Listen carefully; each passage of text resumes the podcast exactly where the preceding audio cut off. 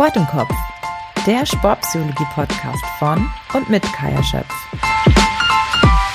Servus und herzlich willkommen zur Folge 4 von Sport im Kopf. Schön, dass ihr wieder eingeschaltet habt und zuhört, denn heute habe ich eine Gästin da, die vermutlich die meisten von euch kennen werden. Sie ist Doppel-Olympiasiegerin, siebenfache Weltmeisterin und fährt auch mal ganz spontan mit dem Rennrad 500 Kilometer in einem Push von Nizza an den Gardasee. Seit kurzem darf sie sich auch staatlich geprüfte Bergführerin nennen.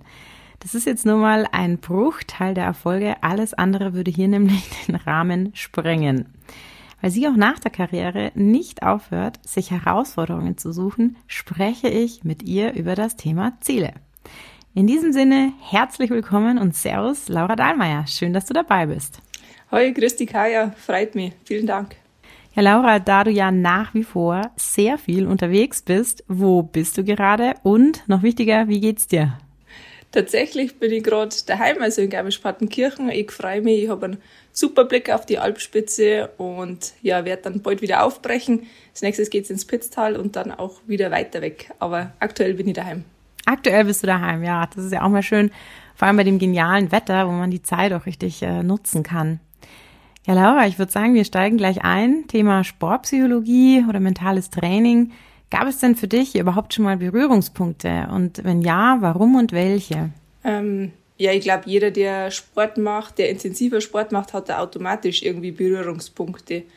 Also wenn man trainiert, wenn man ja versucht, besser zu werden, wird man irgendwann feststellen, es gibt Tage, da geht's besser und es gibt Tage, da läuft's einfach nicht so.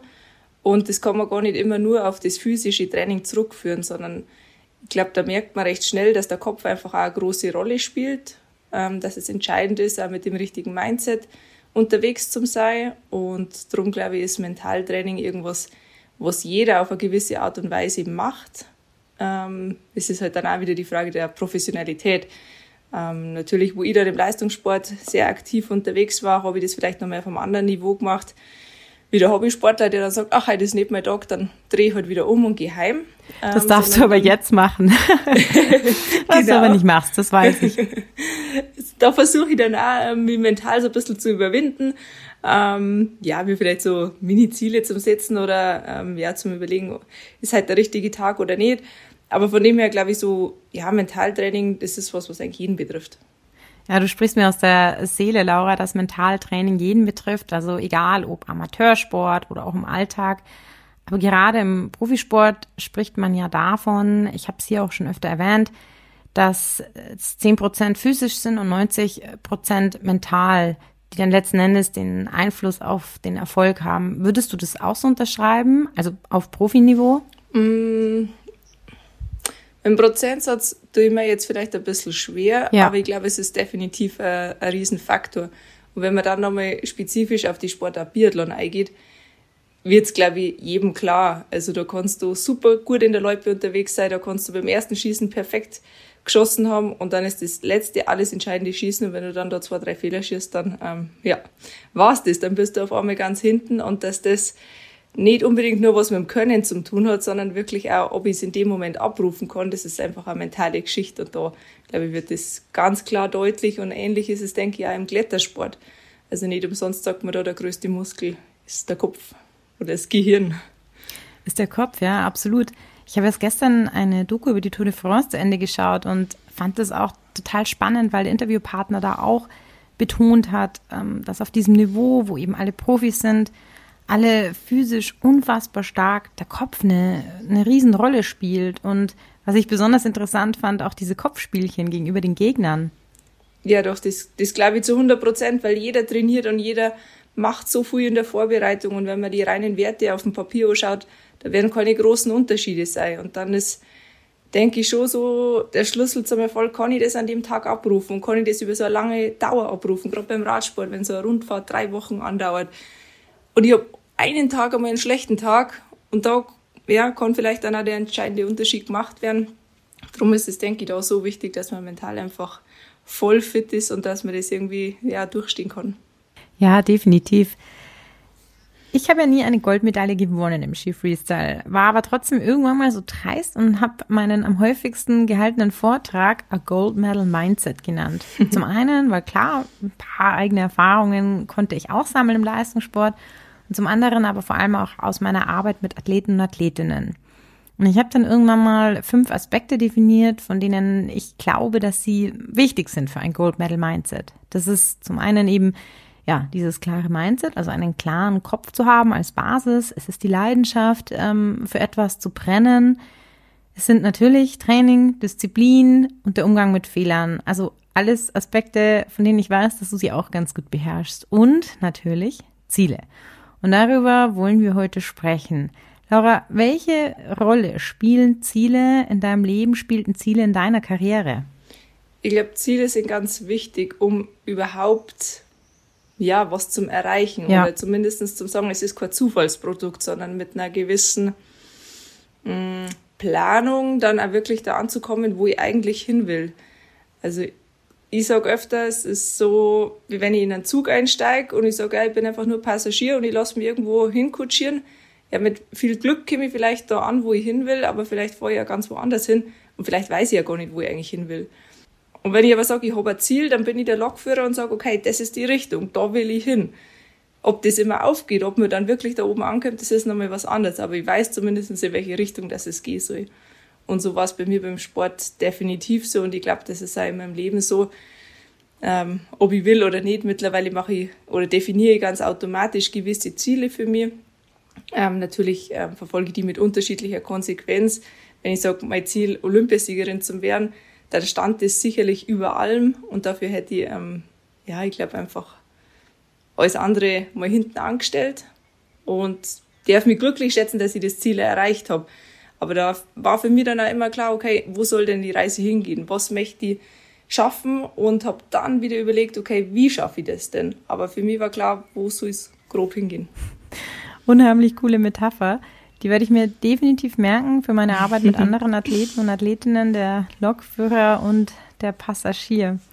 Genau, der Lokführer weiß eben, wohin es geht und als Passagier wäre es dann natürlich sehr hilfreich, wenn man sich vorab ein Ziel aussucht und dementsprechend natürlich auch den Fahrplan checkt und anpasst und weiß, wo man umsteigen muss und vielleicht auch weiß, wo Zwischenziele sind. Also super schöne Metapher, die immer Haus sagt, dass man halt immer ein Ziel braucht, um nicht irgendwo zu treiben. Ich finde auch die Metapher beim, beim Segeln immer ganz schön. Beim Segeln, bei der Peilung braucht man auch ein Ziel vor Augen, weil wenn man das nicht hat, treibt man halt einfach irgendwo hin. Und dabei verliert man extrem viel Energie durch Umwege und durch Ablenkungen. Laura, jetzt weiß ich ja, dass du während deiner aktiven Karriere auch schon immer private Ziele hattest. Also nicht nur sportliche und in dem Fall berufliche, sondern auch private Ziele. Warum denkst du, ist das wichtig? Mm, also du hast ja gerade gesagt, wenn man jetzt so keine Ziele hat, dann driftet man auch leichter mal ab ja. oder ist so irgendwo im Nirvana, sage ich mal. Als Sportler kennt man das vielleicht, wenn man mal so ein großes Ziel erreicht hat. Sprechen ja viele Sportler dann davon, war danach war erstmal so Leere, was kommt jetzt? Ähm, man weiß gar nicht so recht, was, was soll man mit sich anfangen. Und ich glaube, die Zeit ist aber auch wichtig und die sollte man sich nehmen, auch wenn es wirklich ungewohnt ist. Sondern man sagt, okay, jetzt für nicht ewig, aber einen kurzen Zeitraum ist es echt einmal okay, sich so ein bisschen treiben zu lassen und wieder Platz zu schaffen, damit man dann wieder ein neues, starkes Ziel für sich definieren kann. Und ähm, ich glaube, es gibt da schon von Haus aus ehrgeizigere Menschen, die sich sehr viele Ziele definieren ähm, und Menschen, die sagen, naja, ich brauche das vielleicht gar nicht so sehr die sind aber vielleicht auch nicht so zielfokussiert oder man könnte auch sagen, getrieben in irgendeine Richtung. Ich gehöre definitiv zu den Leuten, die da schon einigermaßen ehrgeizig sind und ich setze mir ganz gern Ziele und ich erreiche sie natürlich auch gern. Und ähm, ja, so ist es im Privaten auch, beziehungsweise wenn ich nicht Biathlon gemacht habe, habe ich auch immer viele andere Sportarten gemacht und war draußen unterwegs. Und für mich hat da genauso einmal dazugehört, ins Oberrheintal raufzugehen bei uns im Wetterstein und da irgendeine coole Route zum Klettern oder im Frühjahr nach der Saison zum sagen, okay, ich fahre nach Amerika, darf da vielleicht irgendeinen Big Wall klettern. Und habe dann schon versucht, okay, wenn ich mir so ein Ziel rausgesucht habe, zum überlegen, wie kann ich das denn erreichen? Was ist denn dafür nötig? Wie muss ich denn trainieren? Und es ist natürlich nicht so leicht, während dem Profisport zu sagen, okay, jetzt habe ich da noch so ein Nebenziel, ein privates Ziel in Amerika beim Big Wall Klettern. Ähm, habe aber trotzdem immer mal wieder ein paar Klimmzüge gemacht zwischendurch im Winter. Oder so Taktikbücher durchgelesen, ähm, wie man denn da möglichst schnell und effizient unterwegs sein kann. Und wenn man sich so lange mit irgendeinem Ziel beschäftigt und man darf es dann erreichen, steht dann da oben an den Top und überlegt, okay, was steckt denn da jetzt eigentlich dahinter? Ich glaube, ich kann es noch mehr anders genießen, wie wenn irgendwas so zufällig passiert. Ja, voll. Was du jetzt gerade zu Beginn gesagt hast, finde ich auch total wichtig. Ähm, ich kenne es aus meiner Arbeit, aber es ist auch ein sehr bekanntes Phänomen, gerade aus dem Bergsport, dass ähm, es passieren kann, dass man nach extrem hoch gesteckten Zielen die natürlich auch mit ganz intensiven Emotionen zu tun haben, man dann auch gegebenenfalls mal in so eine Art Loch fällt oder so ein Tief kommt. Manche sprechen auch von der postolympischen Depression, zum Beispiel bei einem ja, sehr großen Erfolg wie eine ähm, olympische Medaille. Und ich glaube, man, man es eben schafft, bei diesen ganz großen Zielen, sich aber auch noch privat oder in anderen Bereichen Zielen zu stecken, hilft es eben, ähm, ja, so eine Art Tief oder Loch zu überwinden. Man ist einfach ein bisschen gewappnet, weil es eben noch andere Bereiche im Leben gibt, die einen dann auch ablenken können oder mit denen man sich eben auch identifizieren kann. Ich glaube, dass das ganz wichtig ist. Ähm, ich glaube, dass es in alle Bereiche wichtig ist. Also selbst wenn ich sehr erfolgreich im Job bin, ist es immer wichtig, nur irgendwie eine zweite, dritte Säule zu haben. Ja. Eine Familie daheim, Hobbys zu haben. Weil wenn irgendwas einmal wegbricht oder nicht so funktioniert, dann habe ich immer noch was anderes. Und so war es mir immer wichtig als Sportlerin zu sagen, okay, ich bin die Supersportlerin im Biathlon, aber ich bin auch die private Laura, die Freund hat, die in Garmisch daheim ist, die da den Bergsport hat und die Sachen hat, die sie einfach gern macht. Ja. Und ich habe gewusst, ich kann auch immer wieder so heimkommen, zurückkommen und ähm, es ist dann doch nur Biathlon. Und ja, wir laufen nur im Kreis und schießen auf Scheiben und wenn es klappt, ist schön und wenn nicht, dann geht die Welt nicht unter. Ja, geht die Welt nicht unter oder es dreht sich auch mal weiter? Das ist ja auch so ein Spruch. Die Sonne geht ja trotzdem immer wieder auf und äh, abends wieder unter. Zum Glück. Ja, zum Glück. Ja, und das mit den Säulen, ich liebe ja Metaphern, das äh, wird vielleicht der ein oder andere Zuhörer inzwischen schon gemerkt haben. Ja, Säulen. Ich bin ja weder Statiker noch Architekt, aber ein Haus steht halt einfach am besten auf Minimum vier Säulen. Und ich glaube, es ist total wichtig, wie du sagst, auch für Menschen, die nicht im Leistungssport aktiv sind, daran zu denken, sich im Leben vielleicht verschiedene Aspekte herauszupicken, verschiedene Ziele zu setzen, verschiedene Säulen eben, auf denen man aufbauen kann, weil wegfallen kann ja immer irgendwas und das hat man noch nicht immer in der Hand, aber dann ist eben noch etwas da, was einen antreibt, was einem Kraft gibt. Bevor es gleich weitergeht, hier eine kurze Werbepause für alle, die es wie ich einfach und unkompliziert mögen. Ob in die Arbeit, ins Wochenende oder zu meinem ersten Live-Podcast-Gespräch habe ich seit fünf Jahren ein Auto-Abo von Like to Drive, das zu meinem Leben passt. Die fixen Kosten sind dank der nur noch tanken oder nur noch Ladenrate transparent. Alles digital und richtig flexibel. Du kannst dir online dein Wunschauto raussuchen und musst dich dann um nichts weiter kümmern. Wenn du das Auto-Abo von Like to Drive mal kennenlernen möchtest, dann stöbere doch einfach mal auf liketodrive.de. Natürlich findest du den Link auch nochmal in den Show Notes. Abonnieren, fahren, frei sein. Und jetzt geht's auch schon weiter. Laura, aber jetzt nochmal zurück zu deinen größten Zielen. Eine Frage, die mich sehr, sehr interessiert. Wann war es denn das aller, allererste Mal, dass du an das Ziel gedacht hast, eine Goldmedaille bei den Olympischen Spielen zu gewinnen? Ich bin noch vor gar nicht so langer Zeit umgezogen und habe mir wieder die alten Poesiealben rausgeholt. Und da steht in dem Poesiealbum, ich glaube, zweite oder dritte Klasse war das, bei Berufswunsch Olympiasiegerin und Hüttenwirtin. Ja, zwei sehr äh, gegensätzliche Berufswünsche. Und ähm, ja, das eine hat ja schon mal geklappt, Laura. Das andere hättest du ja jetzt eigentlich Zeit, dir noch zu erfüllen. Hat mir der Skiclub dann geschenkt. Ich habe mal für drei Tage Probe Hüttenwirtin seit ich auf meiner Meilerhütten. ja, schade, dass ich das nicht mitbekommen habe. Also ich glaube, ich habe mich tatsächlich schon ziemlich früh damit beschäftigt. Ähm, es war vielleicht noch nicht immer Biathlon, ich habe mit Ski Alpin angefangen. Ähm, du weißt ja, wie das ist, wenn man da bei uns in der Region groß wird, dann steht man als erstes halt mal auf die Alpinski, das hat mir auch viel Spaß gemacht. Und ich weiß ja auch, dass du gut auf dem Ski stehst. Es passt schon. Passt schon, genau. Passt schon. Und ja, von dem her glaube ich, habe ich schon relativ ähm, früh geträumt, ganz oben zum Stehen.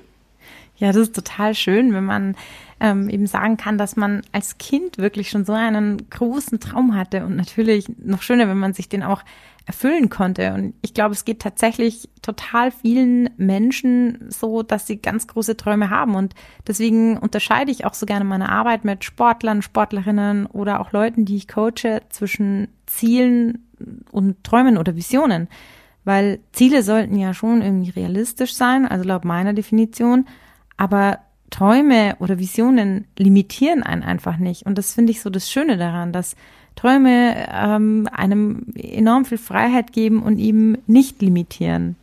Ich finde das total schön, wenn man sich überlegt, man macht einfach mal die Augen zu und überlegt, hey, was, was wäre denn das Coolste, was ich mir vorstellen kann, was ich mir erträumen kann, denn, ja, wie, wie stelle ich mir das so vor? Und ich glaube, als Kind hat man das vielleicht noch viel öfter gemacht, dass man sagt, okay, man, man träumt sich einfach mal in irgendeiner, irgendeiner Welt oder irgendwo hin, ähm, wo es mich gerade hinzieht. Und der Unterschied ist dann, glaube ich, wenn man einen Traum einfach nur Traum sein lässt, dann wird er vielleicht auch immer ein Traum bleiben. Wenn man aber erreichen will, dann muss man es, glaube ich, noch mal ein bisschen umformulieren und dann muss es ein echtes Ziel werden. Und wie du gesagt hast, da gibt es ja verschiedene Eckpunkte, wie man Ziel definieren kann. Ähm, ja, dass es messbar ist, in einem gewissen Zeitaspekt äh, erreichbar und so weiter. Und dann kann es ein echtes Ziel werden und ich glaube, dann kann man es erreichen. Dass ein Traum Realität wird und aber nie ein Ziel war, das ist glaube ich, eher nicht so oft der Fall. Absolut. Du hast jetzt gerade schon die Smart Goals Methode angesprochen, dass hm. wenn man einen bestimmten Traum hat, ähm, dementsprechend auch die Ziele setzt. Und diese sollten dann spezifisch sein, also ganz konkret. Sie sollten natürlich messbar sein, sie sollten erreichbar sein. Realistisch ist auch ganz wichtig und dass sie in einem bestimmten Zeitraum stattfinden sollen. Und ich glaube, selbst wenn man vielleicht den Traum jetzt nicht erreicht, aber über diese Ziele sich ähm, entlang arbeitet, man trotzdem eben schon ganz viel erreichen kann oder auch geschafft hat. Und dafür ist es, glaube ich, wichtig, sie die Ziele nochmal zu kategorisieren. Also man spricht ja von langfristige Ziele, mittelfristige, kurzfristige Ziele und so weiter. Und so kann man sie diesen großen, unerreichbar oder scheinbar unerreichbaren Traum irgendwie runterbrechen für sich selber. Und das ist was, was ich ganz oft praktiziert habe. Also ich, ich habe schon eine klare Zieldefinition immer gemacht, mache ich auch nach wie vor noch. Wenn mir Sachen wirklich wichtig sind, dann schreibe ich mir das mal auf. Dann steht das schwarz auf weiß vor mir, dann kann ich mich viel besser damit identifizieren. Und dann überlege ich, okay, wie kann ich denn das Ziel erreichen? Weil meine Ziele sind dann meistens schon so, dass ich mir im ersten Moment denke, puh, ob ich das jetzt schaffe, ich weiß es nicht. Eine enge Kiste. Aber ich kann mir ja mal Zwischenziele definieren und ähm, so ein bisschen mittelfristige Sachen oder wirklich auch kurzfristige Ziele. Und wenn ich nur sage, okay, ich habe mir für den Trainingstag heute vorgenommen, dass ich in der Früh ein paar Sprints mache und am Nachmittag noch eine lockere Ausdauereinheit. Und das ist das kurzfristige Ziel und das habe ich dann abends erreicht und darf dann Haken dahinter machen, dann bin ich auch glücklich. Und weiß, okay, jetzt habe ich wieder einen Schritt gemacht. Und wenn es dann vielleicht nicht reicht für das langfristige Ziel, dann habe ich zumindest ganz viele kleine Zwischenziele schon geschafft oder schon erreicht. Und kann auf dem Weg dann auch irgendwann überlegen, okay, muss ich vielleicht mein Ziel nochmal anpassen? Bin ich auf dem richtigen Weg oder nicht? Oder muss ich den Weg ändern oder muss ich vielleicht tatsächlich auch das Ziel nochmal ein bisschen ändern? Und das ist so ein ständiges Arbeiten. Das ist ja nicht so, wie sich das vielleicht viele vorstellen. Du schreibst das ins Poesiealbum in der dritten Klasse und dann plopp, auf einmal bist du das. Ja, schön wär's. Ich zeichne dazu ganz gerne immer so eine Grafik auf, zum Beispiel auf so einer Flipchart und das sind eigentlich sind zwei Grafiken nebeneinander. In der einen ist ein Pfeil, eine gerade Linie, die führt zum Success. Also oben steht dann Success und drunter steht This is what people think it looks like. Und dann kommt die zweite Grafik daneben, startet auch wieder der Pfeil mit einer geraden Linie und dann kommen aber Knoten und Verwirrungen und Kurven und Ups and Downs. Und dann irgendwann landet der Pfeil auch beim Success. Und da steht dann drunter, this is what it really looks like. Und das hast du ja auch gerade schon ein bisschen beschrieben und ähm, mir tatsächlich auch schon die nächste Frage sehr gut beantwortet ähm, zum Thema kurz-, mittel- und langfristige Ziele. Daher passt es ähm, perfekt und es ist auch äh, ja, sehr gut, wie du es beschrieben hast, dass dazu natürlich auch ähm, eine gewisse Akzeptanz dazugehört, dass es ein Prozess ist. Also, dass es nicht immer so, so klar läuft und man da auch eine gewisse Selbstreflexion mitbringt, immer wieder zu reevaluieren, vielleicht auch manchmal die Ziele anzupassen. Das bedeutet jetzt nicht immer, dass man die Ziele zu hoch gesteckt hat, sondern vielleicht merkt man tatsächlich auch manchmal Wahnsinn. Ich habe mir eigentlich ähm, ja viel zu niedrige Zwischenziele gesteckt. Also ich habe mich auch unterschätzt und vielleicht kann ich da schon auch ein bisschen ja die Ziele höher stecken und da ein bisschen andrehen. Aber andersrum gehört natürlich auch dazu, zu merken, boah, irgendwie funktioniert das alles nicht. Dass meine Zwischenziele irgendwie schon viel zu hoch waren und damit kommt natürlich auch eine sehr hohe Frustration mit einher. Und wenn ich anfange, auf dem Weg zu meinem Hauptziel schon frustriert zu werden, boah, ich glaube, dann wird es echt eine richtig enge Kiste. Definitiv. Es ist immer so, ja, also das Ziel muss natürlich so sein, dass es mich voll anspornt, dass ich alles gebe.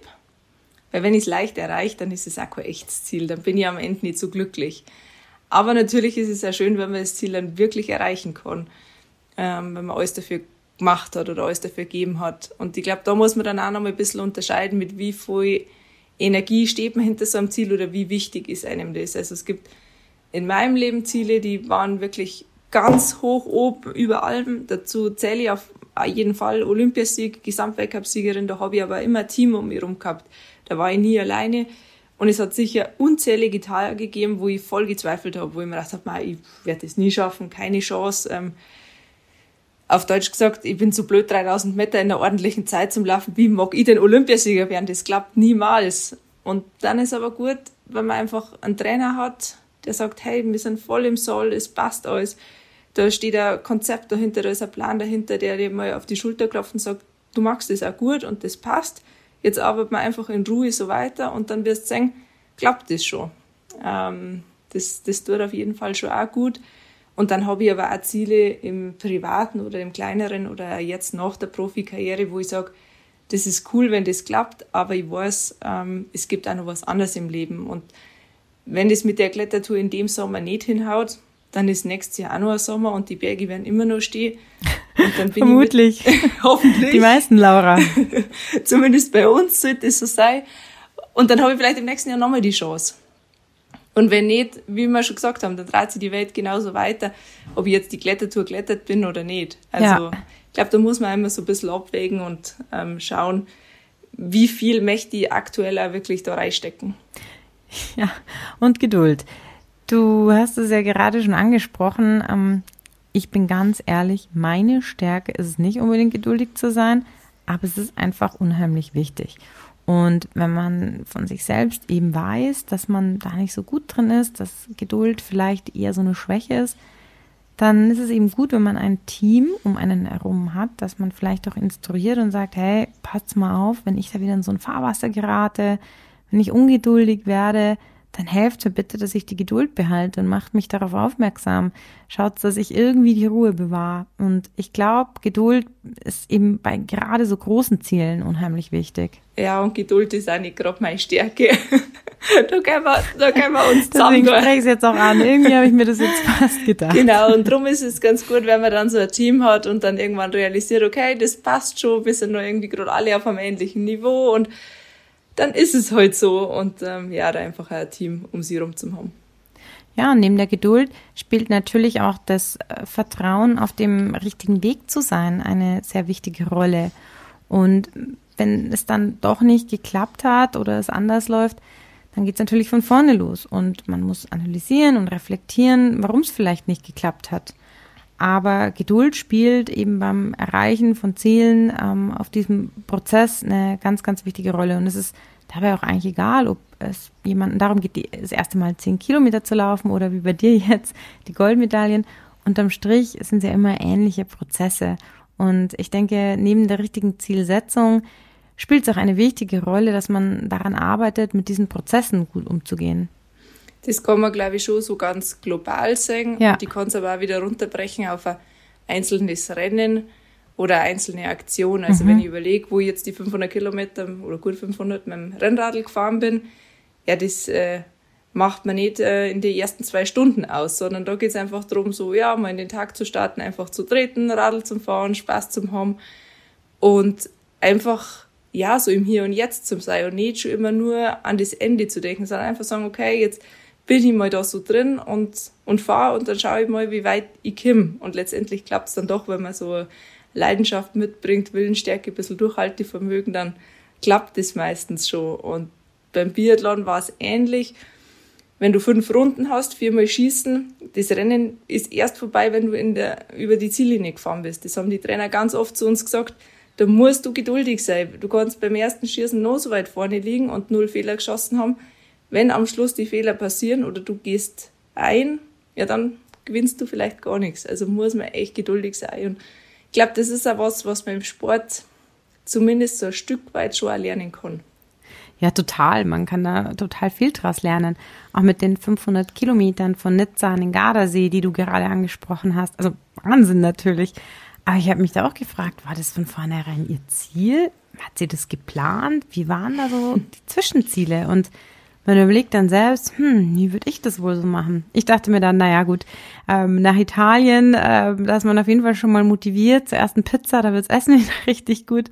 Ja, aber so hast du ja auch gesagt, dass du geschaut hast, okay, wie geht's dir, dir Zwischenziele gesetzt hast, bis da und dahin auf jeden Fall und dann nochmal re reevaluiert, okay, wie geht's mir jetzt gerade, ähm, wie viel radel ich jetzt weiter und ich glaube, da kann man auch einen total schönen Transfer schaffen für jemanden, wo es jetzt nicht um 500 Kilometer geht, sondern vielleicht darum, die ersten 10 Kilometer zu laufen. Und ähm, ja, das ist erst einfach mal zu starten, loszulaufen, immer wieder mal hinzugucken, okay, wie fühle ich mich gerade? Und meistens sind es dann schon die ersten kleinen Erfolgserlebnisse, Kilometer eins, Kilometer zwei, irgendwie fühlt man sich ganz gut, dann läuft man Kilometer drei und dann läuft es letzten Endes eh meistens besser, als man vielleicht zuvor gedacht hat. Das ist, glaube ich, total oft der Fall. Und wenn du dann, es ist egal, ob du sagst, du bist jetzt im Minutenbereich unterwegs, du bist schon mit 30 Minuten unterwegs und sagst, ah, jetzt nur fünf. Und dann machst du die fünf und denkst, ah ja, eigentlich fünf gehen schon nochmal. Dann machst du nochmal fünf und nochmal und nochmal und irgendwann hast du dann die Stunde und denkst, wow, okay, hätte ich mir davor nicht vorstellen können, aber jetzt funktioniert's. Und ähnlich ist es beim Radlfahren. Wenn du mir heute sagst, Laura, fahr 500 Kilometer beim Rennradl, sage ich, niemals, geht nicht.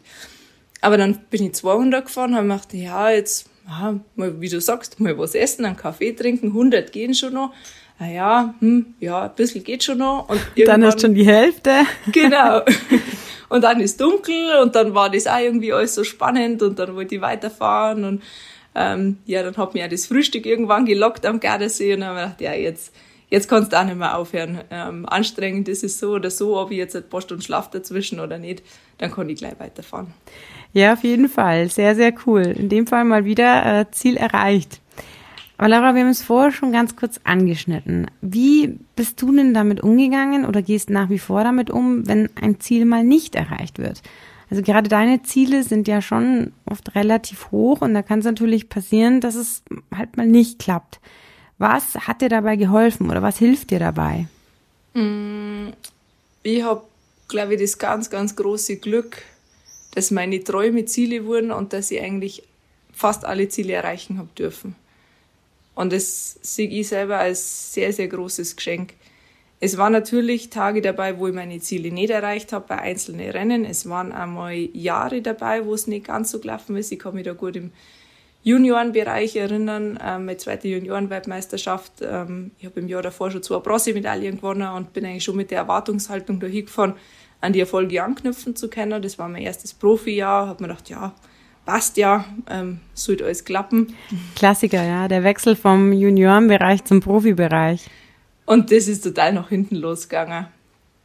Ähm, in dem Moment habe ich extrem gezweifelt. Ich habe gewusst, ich wollte alles hinschmeißen. Es war aber auch so schwierig einzuschätzen, an was liegt Wir haben Probleme mit dem Material gehabt, aber auch mit der Form, mit der Gesundheit. Also eigentlich das ganze Setup hat hinten und vorne nicht passt.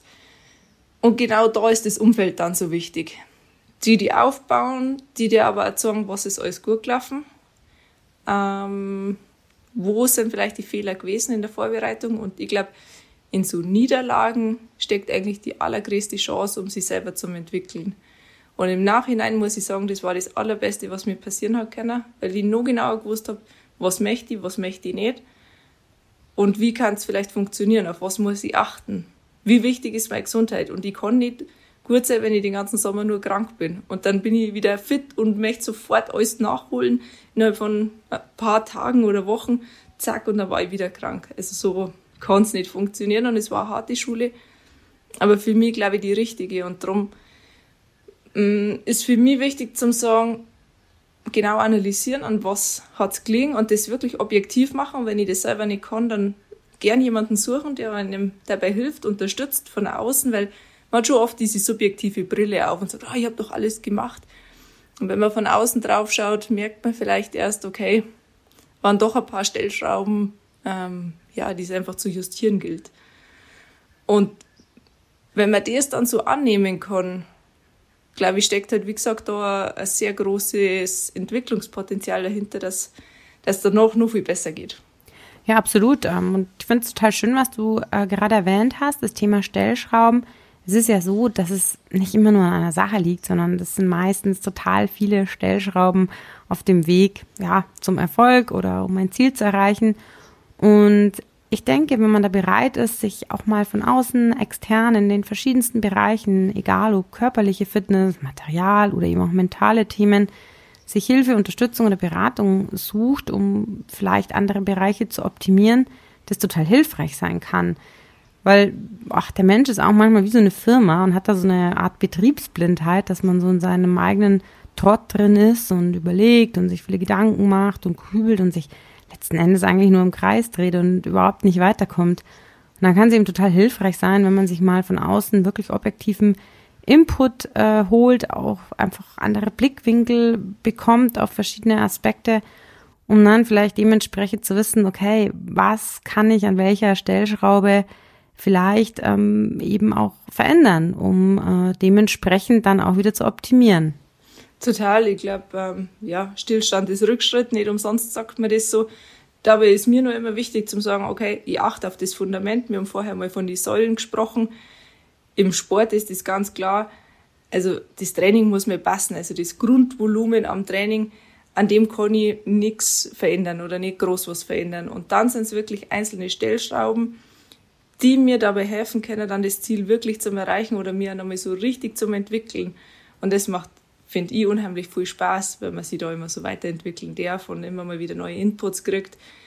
Mir fällt nur immer wieder auf, es gibt einige, die eben nur an die Stellschrauben arbeiten und irgendwann das Fundament. Die Basis verlieren. Hm, ja, ja, genau, aus die Augen verlieren. Und so kann es dann natürlich auch nicht klappen. Aber es ja. muss jetzt eine gute Mischung sein und dann ist, glaube ich, extrem viel möglich. Was du jetzt gerade angesprochen hast, mache ich tatsächlich ganz viel mit Sportlern und Sportlerinnen, dass wir gemeinsam so eine Art Dreieck aufzeichnen. Und naja, ein Dreieck hat natürlich immer eine Basis. Und ähm, in diese Basis kommen die Dinge, die man immer garantieren kann. Also klar, das körperliche Training, ob es jetzt die Grundlage ist oder Technik, Taktik, ist ja egal, je nach Sportart, aber es gibt eben Dinge, die man immer garantieren kann. Also auch die Einstellung, dass ich sage, okay, ich gebe immer 110 Prozent, auch wenn es mir nicht so gut geht, gebe ich an diesem Tag mein Bestmögliches, also diese 110 Prozent. Und darauf baut man dann auf, bis man dann in der Spitze ankommt. Und die Spitze ist natürlich dann, ja, wenn alles gut läuft, natürlich der Erfolg. Aber ja, für den Erfolg muss natürlich eben die so eben genannte Basis stimmen. Ich glaube, wie du sie auch eben angesprochen hast, man kann schon schauen, an welchen Stellschrauben man noch rumdrehen kann. Das ist auch total spannend, ähm, weil es natürlich auch immer sehr individuell ist. Aber ich gebe dir absolut recht, die Basis muss stimmen und man muss aufpassen, dass man sich in bestimmten Dingen nicht verliert oder, oder zu sehr verkünstelt, sondern wirklich die Basis äh, nie aus dem Fokus verliert. Und das hat auch viel mit Persönlichkeitsentwicklung zu tun. Also die Dinge, die man da gerade auch in der Basis lernt oder aufbaut, die bringen mir ja nicht nur jetzt was oder als aktiver Sportler, sondern die können einem ja auch nach der Karriere in anderen Bereichen des Lebens total hilfreich sein. Ich glaube, da kann der Sport sowieso extrem viel helfen. Ja, auf jeden ähm, Fall. Ja, ich glaube, der Sport ist einfach eine super Lebensschule und wenn mir die Leute heute fragen, äh, und ich hätte nochmal die Chance, was würde ich anders machen im Leben, ich sage immer, ich glaube, ich werde es genauso wieder machen. Ähm, klar waren es auch mal schwierige Momente mit dabei, aber in denen habe ich viel lernen dürfen und darum bin ich jetzt die Person, die ich bin. Was ja auch ganz gut so ist. Laura, nochmal ganz konkret, wenn du richtig, richtig, richtig frustriert warst, was hat dir persönlich da am allermeisten geholfen? Das quer in die Ecken steuern und mich mal so rein körperlich richtig abreagieren. also man hat mich dann vielleicht einmal auf der Auslaufrunde gesehen und die war, glaube ich, schneller wie im Wettkampf selber. Die, ich habe so viel Energie gehabt und ich habe das Gefühl gehabt, das muss jetzt irgendwie ja, auf die Ski in die Umwelt, das muss irgendwie raus. Ähm, so ist es halt auch noch, wenn ich mir irgendwie echt einen schlechten Tag habe, dann setze ich mich auf mein Rennradl und ähm, ja, presse da mal einen ordentlichen Schnitt oder gehe in Kraftraum und muss mich mal kurz abreagieren. Ich finde, das ist schon wichtig, dass einfach diese, diese Wut vielleicht da irgendwie rauskommt, dass man das sagen darf und dann aber auch was anderes hat, ähm, dann ja von dem Bereich switcht in einen anderen, vielleicht in einen privaten Bereich, wo man sagt, okay, da kommt es jetzt überhaupt gar nicht drauf an, ähm, was davor vielleicht nicht geklappt hat, sondern da kann ich einfach ja dieser Privatmensch sein. Ja, sehr schön. Ähm, ich kenne das ganz gut und ich glaube, es ist auch äh, sehr hilfreich, wenn man ja, Wut, Ärger oder irgendwie negative Emotionen körperlich rauslassen kann über eine körperliche Aktivität, anstatt die drinnen zu lassen. Kann ich nur empfehlen und damit habe ich bisher auch mal sehr gute Erfahrungen gemacht. Laura, du hast ja ein Buch geschrieben mit dem Titel Wenn ich was mache, mache ich's gescheit. Bezieht sich das nur aufs berufliche, also sportliche oder auch auf private Ziele nach deiner Biathlon-Karriere? Mm, ja, wir haben tatsächlich ja mit dem Titel ein bisschen rumüberlegt, weil ich mir gedacht habe, also so eine Perfektionistin bin ich eigentlich nicht, die irgendwas so tausendprozentig macht. Ähm, andererseits ist es, glaube ich, schon so, dass ich ja Sachen nicht halbherzig machen kann. Also von dem her, glaube ich, bezieht sich das schon auf mein ganzes Leben. Natürlich hat man im Sport so ein bisschen diese hm, ja, Bestätigung vielleicht auch, wenn man das ganz klar an die Ziele dann ablesen kann. Aber es ist, denke ich, schon auch im Privaten so, dass ich nicht diejenige bin, die irgendwie sagt, ja, jetzt gehe ich am Berg und nach der Hälfte von der Strecke drehe ich wieder um und sage, ach, jetzt habe ich halt doch keine Lust, sondern ähm, ja, ich versuche es dann schon wirklich gescheit zu machen.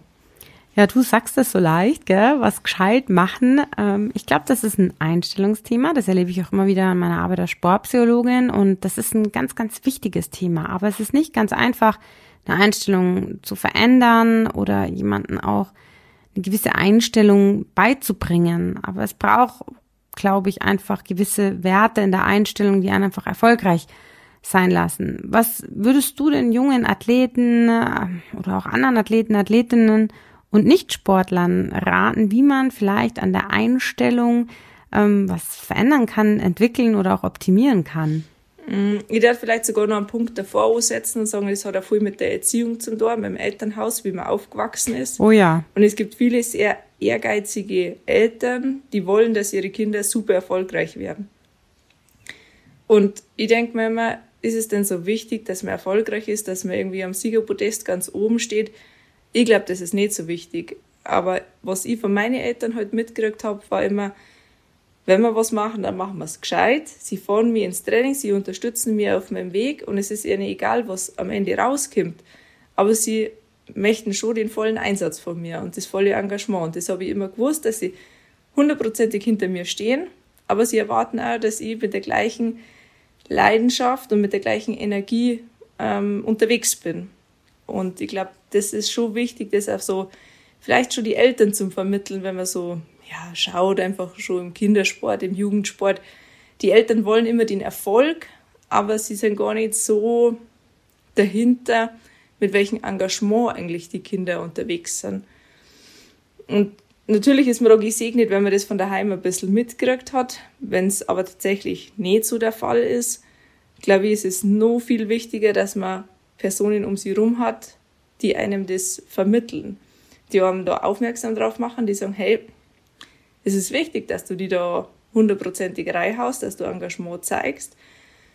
Und was mir auch immer hilft, wenn ich mir so ja, gewisse Beispiele von, von anderen Athleten oder Menschen anschauen kann, aus verschiedenen Bereichen, wenn du super erfolgreiche Musiker anschaust, Künstler anschaust, die einfach so viel Leidenschaft haben für dieses eine Projekt, die sie da hingeben, wo alles andere drumherum vergessen wird, dann inspiriert mich das auch selber. Darum habe ich ja immer ganz gerne mal ein Buch gelesen oder ich bin auf irgendwelche Festivals gegangen und habe einfach geschaut, hey, wie machen denn das die anderen? Ja, du erwähnst äh, gerade einen der Aspekte, die ich äh, vorher mal als Nicht-Gold-Medaillengewinnerin in meinen Vortrag eingebaut habe, Leidenschaft. Und das ist auch etwas, was ähm, vor allem Eltern bei ihren Kindern, also wenn es um den Nachwuchs geht, immer mal wieder subtil abfragen sollten, steht mein Kind wirklich dahinter? Also hat es noch Freude daran? Weil Freude an der äh, Sportart zu haben, ist enorm wichtig. Es ist eigentlich einer der Grundbausteine, um eben auch seine intrinsische Motivation beizubehalten. Wenn die Leidenschaft da ist, dann ist auch das Commitment ein ganz anderes. Und wenn im Nachwuchsbereich Kinder nur etwas tun, um anderen äh, zu gefallen, um vielleicht den Eltern eine Freude zu machen, dann wird es definitiv irgendwann ganz, ganz schwierig. Und vor allem alles andere als erfolgreich. Definitiv. Und dann kann auch irgendwann der Vorwurf kommen, ich wollte es ja nie, aber ihr wolltet das immer und das ist schwierig. Aber nochmal, ich glaube, wenn man eine Leidenschaft hat und wenn man, wenn man einfach Spaß drauf hat und das gern macht, dann kann man nur gewinnen. Und das ist ganz egal, ob man dann am Schluss ganz oben steht auf dem Podium oder eben nee, das war so oder so eine super Zeit und man kann viel mitnehmen, man kann sagen, hey, ich habe immer das gemacht, was ich einfach gern mache. Ja, das ist auch ein Grund, warum ich bei der Beratung von Eltern auch mal sage, äh, selbst wenn die Kinder oder Jugendlichen im Leistungssport auch schon aktiv sind, ähm, nebenher auch nochmal andere Sportarten auszuprobieren, um vielleicht zu merken, mh, hm, es gibt doch was anderes oder zu merken, es ist genau das, worauf ich richtig Bock habe.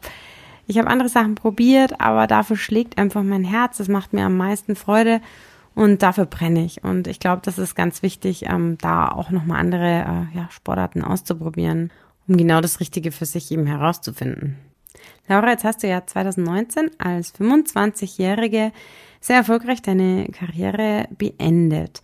Und es ist natürlich so, wenn man so lange im Leistungssport aktiv war, dass man sich sehr damit identifiziert und der Leistungssport natürlich auch ähm, ja größtenteils des Lebensinhalts ausmacht. Und da würde mich jetzt interessieren, was dir dabei geholfen hat, die Karriere zu beenden, also damit auch abzuschließen und zum anderen natürlich die neue Lebensphase zu beginnen. Mm, ich habe für mich das im letzten Jahr recht klar definiert, was passieren sollte und damit ich dann auch wirklich die Karriere beende. Also ich war im Sommer länger verletzt hin und her und habe dann so für mich selber beschlossen, wenn ich es nochmal schaffe, dass ich bei der WM eine Medaille gewinne, dann höre ich sofort auf. Und es war dann so. Ich habe zwei Medaillen gewonnen und das ist dann schon auch was, dass man ja dann diesen Glaubenssatz nicht wieder vergisst oder über Bord wirft, sondern das habe ich fix so mit mir selber ausgemacht und darum habe ich dann den Schritt auch mit aller Konsequenz gemacht und ich glaube, es war der richtige Schritt. Es war ja natürlich nicht ganz einfach, was geht zum Lassen, was man so gern macht und vielleicht auch wirklich gut kann. Und vielleicht auch mit dem Wissen, es wird nie wieder was im Leben geben, was man genauso gut kann. Aber es gibt was anderes, was vielleicht genauso viel Spaß macht, vielleicht sogar noch mehr Spaß macht, wo andere Aspekte wichtig sind. Freiheit, ähm, draußen zu sein, keine Termine zu haben oder deutlich weniger. Das also, hättest gerne gehabt, ja. Selbstbestimmt, zumindest war das am Anfang so. ähm, und dann habe ich mir tatsächlich schon einmal eine Zeit lang einfach gedacht, ich brauche jetzt keine Ziele mehr sondern wie wir vorher gesagt haben, vielleicht ist es so ein bisschen ein Loch und es ist nicht ganz einfach, aber es war mir schon wichtig, jetzt nicht sofort wieder in die nächste Karriere zu stürzen. Ich bin eigentlich dann ja mehr oder weniger so zufällig ein paar Trailrunning-Wettkämpfe gelaufen, die mir viel Spaß gemacht haben. Aber ich bin dann immer wieder gefragt worden, oh, jetzt wirst du die Trailrunnerin. Ich so, nein, ähm, auf gar keinen Fall. Es war so eine intensive Zeit im Biathlon und ich möchte jetzt nicht den nächsten Leistungssport machen und wieder in dieser Mühle drin sein. Und darum habe ich so kleinere Ziele, ja, definitiv. Ähm, Im Bergsport, ja, aber auch so beruflich, dass ich gesagt habe, ich möchte nochmal was lernen, ich möchte studieren. Ähm, ich tue aktuell Sportwissenschaften in der TU in München studieren. Bin fast fertig. Gibt's noch so eine Arbeit? so eine Arbeit, sollte die nicht schon fertig sein? Ja, das mit die Ziele. ähm, da hat es jetzt auf einmal doch wieder andere Prioritäten gegeben. Und in der Zwischenzeit habe ich meine Bergführerausbildung abgeschlossen, die definitiv auch nicht ganz einfach war. Und ähm, da bin ich sehr früh wieder konfrontiert worden, wirklich mit Ziele stecken, Ziele erreichen, Unterziele zu definieren, weil am Anfang hätte ich mir nicht gedacht, dass ich das schaffe, dass ich das kann. Und dann bin ich erst mit zu dem Eignungstest gegangen, dann hat das geklappt. Dann sind auch ganz viele verschiedene Lehrgänge, immer wieder mit Tests, mit Prüfungen, Prüfungslehrgänge und ähm, ja, es war schon eine sehr intensive Zeit und ich freue mich ja richtig, dass das jetzt klappt hat. Ich habe ja schon die ersten Führungen gemacht, es macht mir viel Spaß und es ist auch cool, dann so eine für mich persönlich sehr großes Ziel erreicht zu haben. Oh, das klingt nach wunderbaren Abschlussworten, da wir uns auch langsam dem Ende nähern. Ja, dass es auch voll okay ist, dass man einfach auch mal kein Ziel hat. Also zumindest für einen gewissen Abschnitt oder das Ziel auch mal umformulieren darf. Ich glaube, es ist vollkommen okay, wenn man mal eine Zeit lang den Fokus wirklich nur auf Dinge richtet, die einem Freude machen, also auch um sich vielleicht neu zu orientieren, dabei natürlich auch wieder geduldig sein, dass sicherlich irgendwann auch mal wieder die Ziele kommen, die man angreifen möchte, aber dass es auch einfach mal absolut okay ist oder vielleicht sogar wichtig ist, mal nicht getrieben zu sein, um keine Ziele zu haben. Oder einfach nur die Ziele Freude und Freiheit zu genießen. Ich glaube, das ist ein Ziel, das absolut legitim ist. Ich glaube, das hast du jetzt super gut zusammengefasst. Gerade das Ziel zu haben, Freiheit, Freude, Spaß im Hier und Jetzt zu sein, das ist auch ein großes Ziel. Und da kommt es immer ein bisschen drauf an, was bin ich für ein Typ. Bin ich ein Typ, der noch nie in seinem Leben wirkliche Ziele gehabt hat, dann ist das jetzt vielleicht nicht die richtige Zieldefinition. Richtig. Aber wenn man so, ja, ein bisschen getrieben aus dem Leistungssport kommt, tut das auch total gut, weil du wirst von außen oder ich kenne das, ich werde total oft gefragt, was ist das nächste große Ding, was ist das nächste Ziel, wo geht's hin? Und da muss man aufpassen, dass man nicht in irgendeiner Spirale ist und ähm, gar keinen Ausweg mehr kennt. Absolut. Gut, Laura, ich frag dich jetzt nicht, wo geht es denn jetzt hin, aber du bist in. Ich kann nur so, ich kann nur so viel sagen, auf die hohen Berge, das war zumindest das Ziel. In den Osten. Zumindest in den Osten von. Nee, äh, heute geht's in den Westen von Bayern. Heute geht's nur in den Westen, ins Allgäu und dann irgendwann aber deutlich weiter in den Osten. Dann lassen wir es mal so stehen. Deutlich weiter in den Osten auf sehr, sehr hohe Berge. Ich wünsche dir dabei auf jeden Fall schon mal sehr, sehr viel Spaß und Freude und ganz tolle Erinnerungen. Ich glaube, das ist auch viel wichtiger als der Erfolg. Und Laura, schön, dass du dabei warst. Ich habe mich wirklich sehr gefreut. Vielen herzlichen Dank auch für deinen Input. Ich glaube, da waren ganz, ganz viele wertvolle Aspekte und Inhalte dabei, von denen nicht nur Sportler und Sportlerinnen profitieren können, sondern auch jeder Mann und jede Frau, die heute zuhören. Und jetzt wünsche ich dir noch ganz viel Spaß heute im Allgäu. Vielen Dank, danke, dass ich da sein habt dürfen und ich hoffe, dass die Hörer so das ein oder andere für Sie mitnehmen können. Bis bald. Da bin ich mir ganz sicher. Mhm. Ciao, Ciao Servus.